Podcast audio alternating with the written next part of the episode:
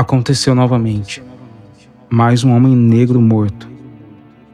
20 de novembro de 2020.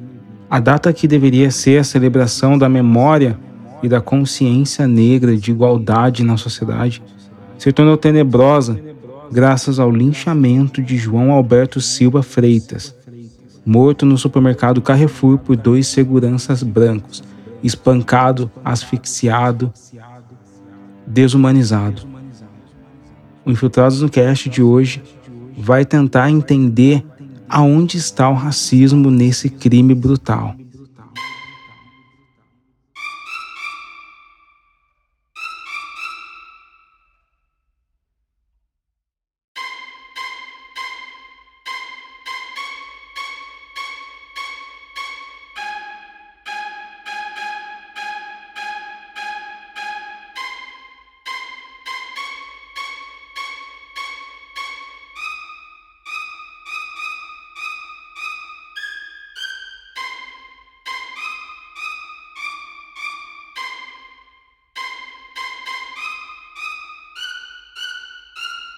Infiltrados no Cast. Pessoal, essa semana os recados vão ficar curtinho, não tem muita coisa a dizer. A gente estava com uma minissérie sobre a verdade de Palmares e ela teve que ser cancelada para esse episódio urgente sobre essa brutalidade que aconteceu no Carrefour. A gente tem que falar sobre isso em alguns momentos da sociedade. A gente precisa ser didático, a gente precisa fazer com que outras pessoas negras e brancas também que se sensibilizaram com todos esses fatos, elas possam entender e racionalizar o debate e entender que ele vai muito além do, do João Alberto, que ele passa por, por séculos e séculos de exploração, desumanização, de hierarquização da vida preta é, nesse país. A gente teve que dar essa pausa para falar sobre isso não foi uma pausa só no Infiltrados no Cast. Quem acompanha as minhas redes sociais sabe que eu estou lançando um podcast de ficção chamado Ficções Selvagens na Aurelo e que seria lançado também agora no dia 20 de novembro, em comemoração à, à consciência negra. A gente também deu uma pausa e está estreando agora segunda-feira. Depois vocês olhem as redes sociais, arroba para acompanhar as, o Ficções Selvagens e para poder tá inteirado do que a gente está produzindo. Lembrando que você pode apoiar o Infiltrados no Cast. Aqui na descrição tem um link que é o apoia.se barra Infiltrados no Cast. Você pode entrar lá no nosso grupo de WhatsApp exclusivo de apoiadores. E tem o um canal do Telegram para você receber a notificação quando sai episódio novo aqui no Spotify, tá? Todos os links estão na descrição. Você pode clicar, se inscrever, apoiar com o valor que você quiser. A gente vai ser super agradecido por tudo isso. O Infiltrados no Cast tem uma equipe que está crescendo graças a esses apoios, graças essas pessoas que estão apoiando e, e fortalecendo a nossa iniciativa para trazer esses debates, para trazer essa discussão aqui para podcast, tá? Vamos lá para o assunto de hoje, dessa semana, que ele é muito, muito triste e ele tem que ser tratado de uma maneira é, com muita sobriedade. O caso é o seguinte: João Alberto foi no supermercado Carrefour na última quinta-feira. Ele, na hora de passar no caixa, fez alguma, alguma brincadeira, entre aspas, né, que ele não deveria ter feito. A própria esposa dele, em relato ao UOL, tem dificuldade de dizer, de descrever qual é essa brincadeira que ele fez. Ela só diz que, de alguma maneira, a segurança se sentiu ofendida com isso e atuou, chamou os outros dois seguranças para dar conta do João e ela estava descendo a escada rolante quando ela viu dois seguranças passaram correndo ao, ao, seu redor e foi nesse momento que eles passaram correndo que eles foram tentar imobilizar o João. Ele tentou dar um soco na cara de um dos seguranças e a partir dali o que a gente viu nas imagens foi um espancamento que durou 5 minutos e 20 segundos, segundo a polícia do Rio Grande do Sul. Eu não consegui assistir todas as imagens na íntegra, assim, em sequência elas são muito pesadas, assim, sabe?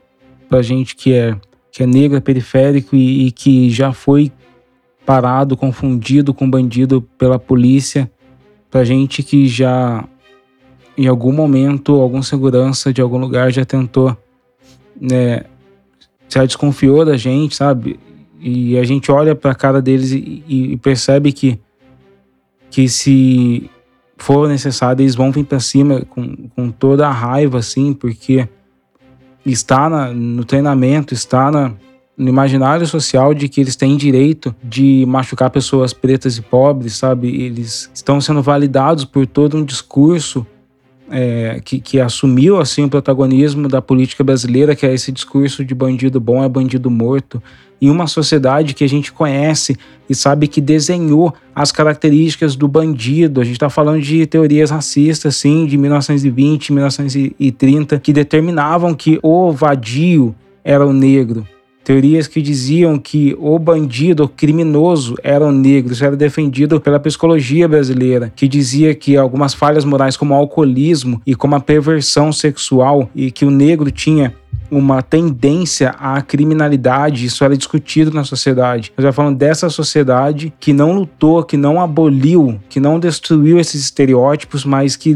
deixou esses estereótipos é, vivendo na sombra do inconsciente das pessoas e que agora a gente vê essa sociedade validar a ideia de que tem que matar bandido e esses estereótipos que estavam ali adormecido nos inconscientes das pessoas, principalmente nesse segmento da segurança pública mais extremista brasileiro, começa a sair, a eclodir, sai do inconsciente e passa a se materializar nos supermercados, nos shoppings e nas ruas, nas favelas, nas periferias. A gente sabe que a gente vive isso constantemente, então não consegui assistir a imagem total assim e eu vou precisar passar nesse minuto para vocês um pouco desse áudio. É muito chocante, mas é muito importante que a gente ouça e entenda o que está acontecendo.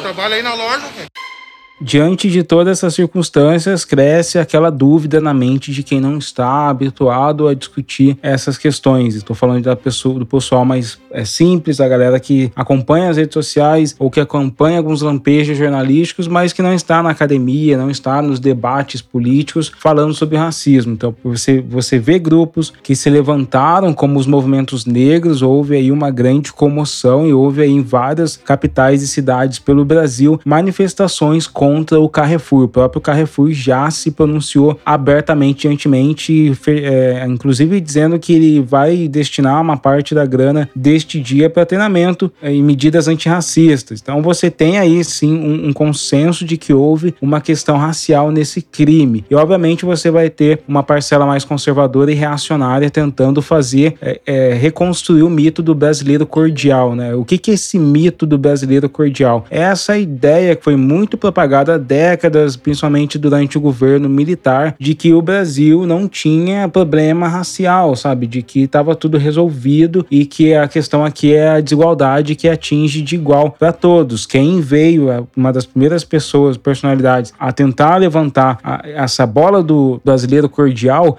foi o vice-presidente Mourão, aquele mesmo vice-presidente que às vésperas do primeiro turno em 2018 foi elogiar o seu neto dizendo que ele representava o branqueamento da raça. Estou falando de um vice-presidente que evocou uma das teorias racistas tipicamente brasileiras, criadas e cunhadas pelos intelectuais racistas do Brasil na década de 30, 40 e 50. Ele veio dizer que o Brasil não tinha racismo, sabe? O cara que propagou a mais cristalina manifestação do racismo científico das nossas terras, né? O racismo brasileiro. Veio dizer que não tinha racismo. Vamos ouvir o vídeo dele.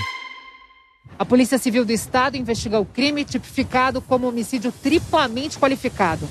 Autoridades de todo o país se manifestaram. O vice-presidente, Hamilton Mourão, lamentou o assassinato mas disse três vezes que não existe racismo no Brasil. Para mim, no Brasil não existe racismo. Isso é uma coisa que querem importar aqui para o Brasil, isso não existe aqui. Aqui o que você pode pegar e dizer é o seguinte: existe desigualdade. Isso é uma coisa que existe no nosso país. Nós temos uma brutal desigualdade aqui, fruto daí de uma série de problemas, né?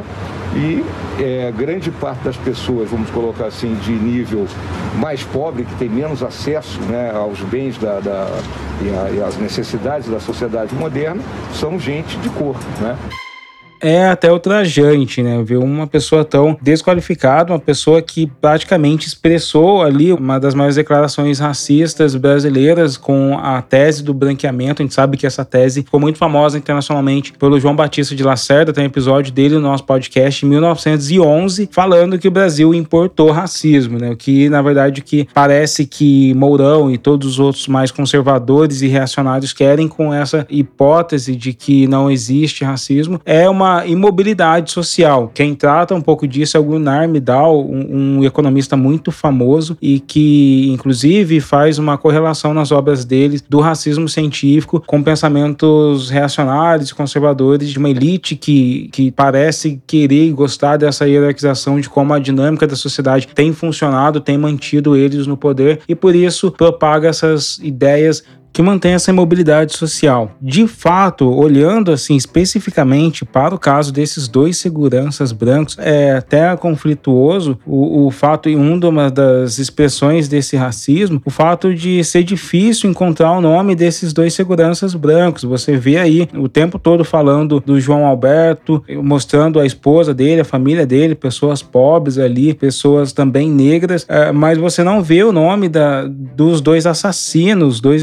os dois caras que foram responsáveis por roubar, ceifar essa vida é, do supermercado, né? O mínimo que você espera de seguranças que nem são policiais, que nem têm o poder de policiar, que nem têm o poder de prender algumas pessoas assim, deixe ela imobilizada ali, paradinha, é, chame a polícia, chame, chame as autoridades e, e, que a justiça seja feita, né? Que a justiça passe por todo esse trâmite legal que deva ser, que é abrir boletim de ocorrência, ter julgamento, mas eles não, eles mataram um cara sem julgamento, eles são justiceiros, assassinos, linchadores, esse é o espírito do linchamento de negros que a gente viu se materializar ali na, naquele fato, né? eles se sentiram poderosos o suficiente, nutridos de um sentimento de que eles teriam autoridade para retirar, matar a vida de alguém. O Zero Hora Gaúcha fez uma investigação e apurou o nome dos dois assassinos brancos que mataram o João Alberto no Carrefour. O primeiro deles tem a Carteira Nacional de Vigilante, a CNV,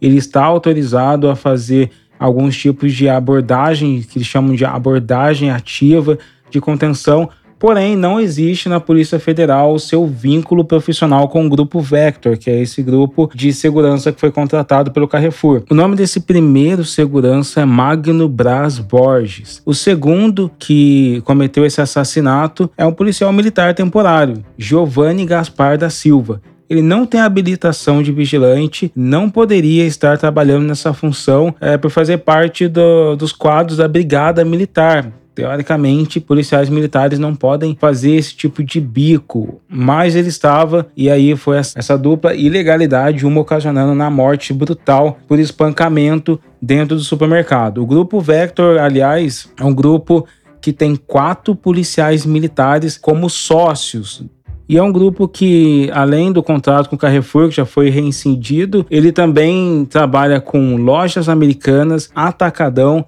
C&C e o Extra, o mesmo Extra que a gente viu em 2019 o assassinato de Pedro Gonzaga, de 19 anos, também um jovem negro asfixiado por seguranças na unidade da Barra da Tijuca, no Rio de Janeiro. No caso do Extra, era outro grupo de seguranças que cuidava ali do mercado, o grupo Protection, e o que a gente vê aqui, na verdade, é esse imaginário de policiais militares. A gente entende o quanto existe um racismo institucional na polícia que permite, que valida a ideia de que eles têm direito de machucar pessoas pretas e pobres, né? Vamos lembrar que quando é em Alphaville, quando é um bairro de uma pessoa branca e rica, a abordagem é totalmente distinta, algo que já tinha sido é, declarado pelo tenente-coronel Ricardo Augusto Nascimento de Melo Araújo, comandante da rota ali de São Paulo, que ele disse em entrevista ao UOL que a abordagem nos jardins tinha que ser diferente da periferia. Na época ele usou frases como são pessoas diferentes que transitam por lá, na periferia, né? Se um policial for abordar uma pessoa na periferia, da mesma forma que ele aborda uma pessoa aqui nos Jardins, região nobre de São Paulo, ele vai ter dificuldade ele não vai ser respeitado. Da mesma forma, se coloca um policial da periferia para lidar com a mesma linguagem que uma pessoa da periferia aqui nos jardins, ele pode estar sendo grosseiro com uma pessoa dos jardins que está ali andando. Então, praticamente, o que ele está dizendo é que pessoas da periferia são rudes, grosseiras e que merecem um tratamento ríspido nesse sentido. Por que será que ele está imaginando e falando esse tipo de coisa, né? São essas pessoas que são que, que permeiam a segurança pública, que estão ao redor das discussões e que são sócias de alguma maneira, porque a maior parte da legislação não permite que policiais militares sejam sócios de empresas com fins lucrativos, assim como servidores públicos, mas dentro desse país eles ou não são ou são sócios ou estão dando treinamentos para pessoas que estejam em cursinhos é, de segurança, de vigilância ou cursinhos para tentar entrar na polícia. Então a gente está falando de todo imaginário policial militar rude, ríspido, é, racista que cria e permite que a gente chegue nesse escume, nessa extremidade que é de jovens negros sendo mortos por policiais, por vigilantes, confundidos com bandidos ou mesmo quando esses jovens negros cometem assim algum deslize, sim, dentro de algum desses estabelecimentos, você tem uma resposta que ao invés de ser uma resposta de levar para a justiça, você tem uma resposta que é o assassinato, né? O João Alberto, se ele cometeu algum erro, se ele, por exemplo, desferir um soco na cara de um segurança ou na cara de uma atendente, ele deveria pagar por isso, por lesão. A gente tem leis que falam sobre lesões é, corporais aqui no país. Ele não deveria ser assassinado. Quando você permite, se você está me ouvindo, é, que essa discussão caia para o assassinato, quando você diz assim, ele foi assassinado porque ele tinha ali todos os seus antecedentes criminais mostrando que ele era uma pessoa violenta. Quando você está validando esse tipo de discurso, você também vai está validando as microagressões sofridas por pessoas negras. Ok, se, se então é permitido que eu eleve um caso até o assassinato de um jovem negro no supermercado, também vai ser permitido que o jovem negro seja xingado rispidamente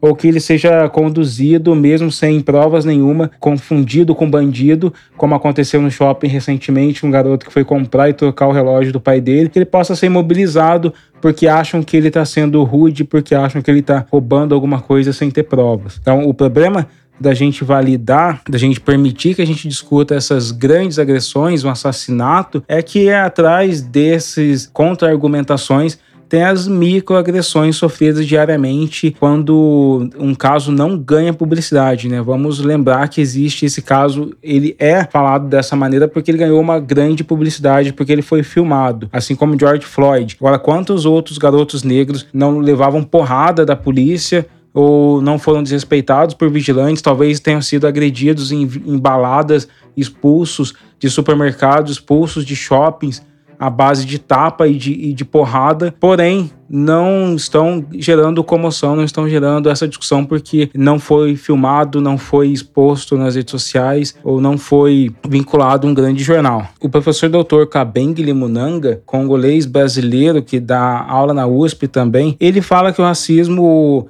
é, que a gente vê essas expressões, essas ofensas de você é macaco, você eu não gosto de preto e tal, é só a ponta do iceberg. E esse caso do Carrefour, ele é a ponta desse iceberg. Se a gente colocar uma lupa e, e tentar analisar exatamente as cenas da câmera, ponto a ponto, segundo a segundo, de tudo que aconteceu no Carrefour, você talvez não encontre o racismo ali. O, os seguranças, eles não é, estavam com. Eles não expressaram supremacia racial. Eles não falaram, vamos lá matar aquele cara porque ele é negro. Isso não aconteceu. E isso não significa que você não tem uma questão racial em torno desse assassinato, porque a questão racial ela vai aparecer à medida que você distancia essa lupa, que ela vai se tornando uma lente um pouco mais abrangente, vai abrindo o raio e a dimensão de olhar dessa lupa e você começa a perceber que a gente falou aqui do Pedro, de 19 anos no Extra, a gente está falando de Ágata, a gente está falando de situações que são recorrentes, de um padrão recorrente, de um padrão que não acontece com pessoas brancas. Eu convido você que está ouvindo Infiltrados no Cast a dar uma googlada, entra aí no Google, você está com a sua mãe, seu tio, seu irmão e pesquisa Jovem branco morto por seguranças no supermercado. Jovem branco asfixiado no supermercado. Jovem branco morto com bala perdida indo para a escola. Confundido ou jovem morto, per, é, morto com balas de policiais indo para o futebol com chuteiras na, na mochila.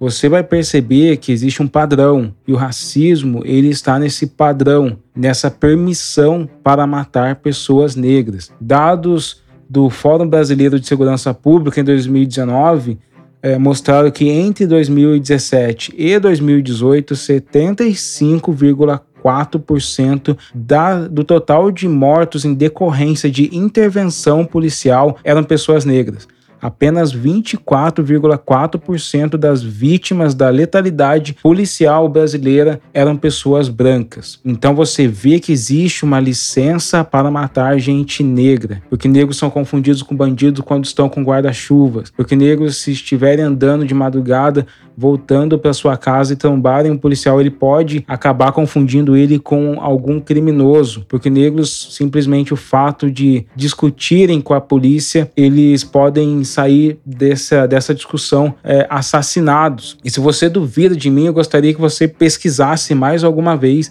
aí na internet algum dia que uma pessoa negra brasileira se discutiu com a polícia dessa maneira que esse empresário de Alphaville discutiu e se esse, esse negro que ofendeu a polícia dessa maneira saiu vivo.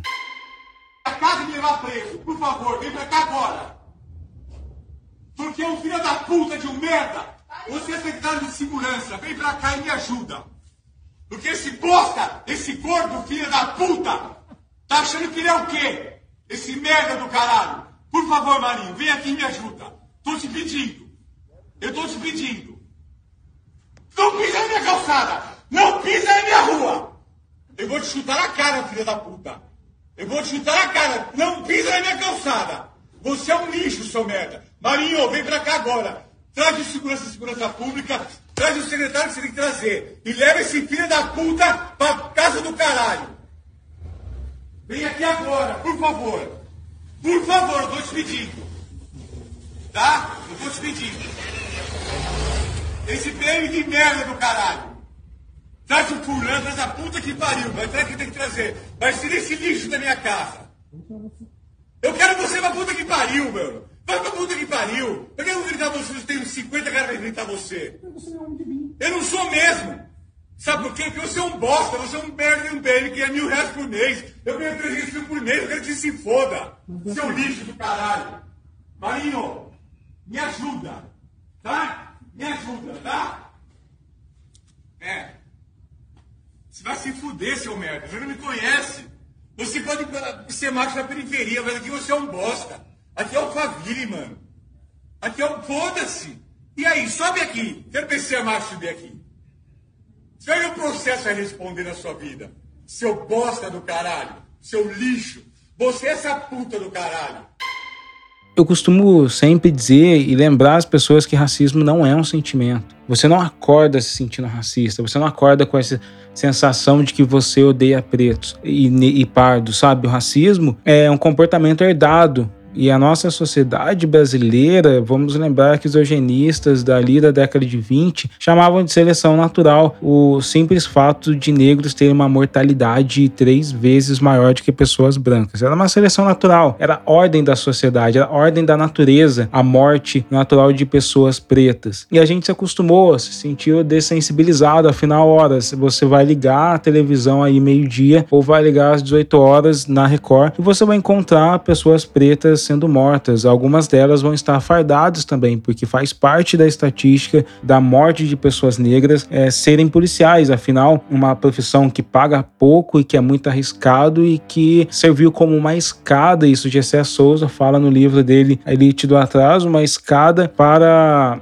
uma ascensão social de pessoas pretas. João Cândido entrou no militarismo também, um almirante negro, como uma forma de expandir a sua vida. Então, é uma, uma fuga de uma vida difícil que a maior parte das pessoas negras, pobres de periferia, vão querer acessar também. Entrando lá dentro, acabam recebendo todo esse treinamento para voltar os olhos com mais ódio para dentro das suas próprias casas, para dentro da sua própria família, para dentro da sua própria comunidade. Racismo é esse comportamento herdado e essa dessensibilização. Vou encerrar o, o episódio com uma frase do James Baldwin que ele fala que a, a maior parte dos brancos não tem mesmo problemas raciais com pessoas negras, mas é, é toda uma questão de ignorância e apatia e as pessoas estão se tornando apáticas à realidade negra. São pessoas que não querem se envolver, que querem afastar a discussão, pessoas que querem é, manter assim os, os seus confortos, porque pensar em racismo é desconfortável. Pensar que você precisa ser responsável pela morte de um jovem negro a cada 23 minutos é desconfortável, mas é com esse desconforto que a gente precisa se levantar e, e de alguma maneira se mobilizar para mudar essa realidade. No dia 20 de novembro, a gente lutou por justiça a João Alberto, mas é com uma tenebrosa certeza que eu me pergunto qual será o próximo negro morto com 80 tiros pela polícia militar ou estrangulado por vigilantes dentro de um supermercado.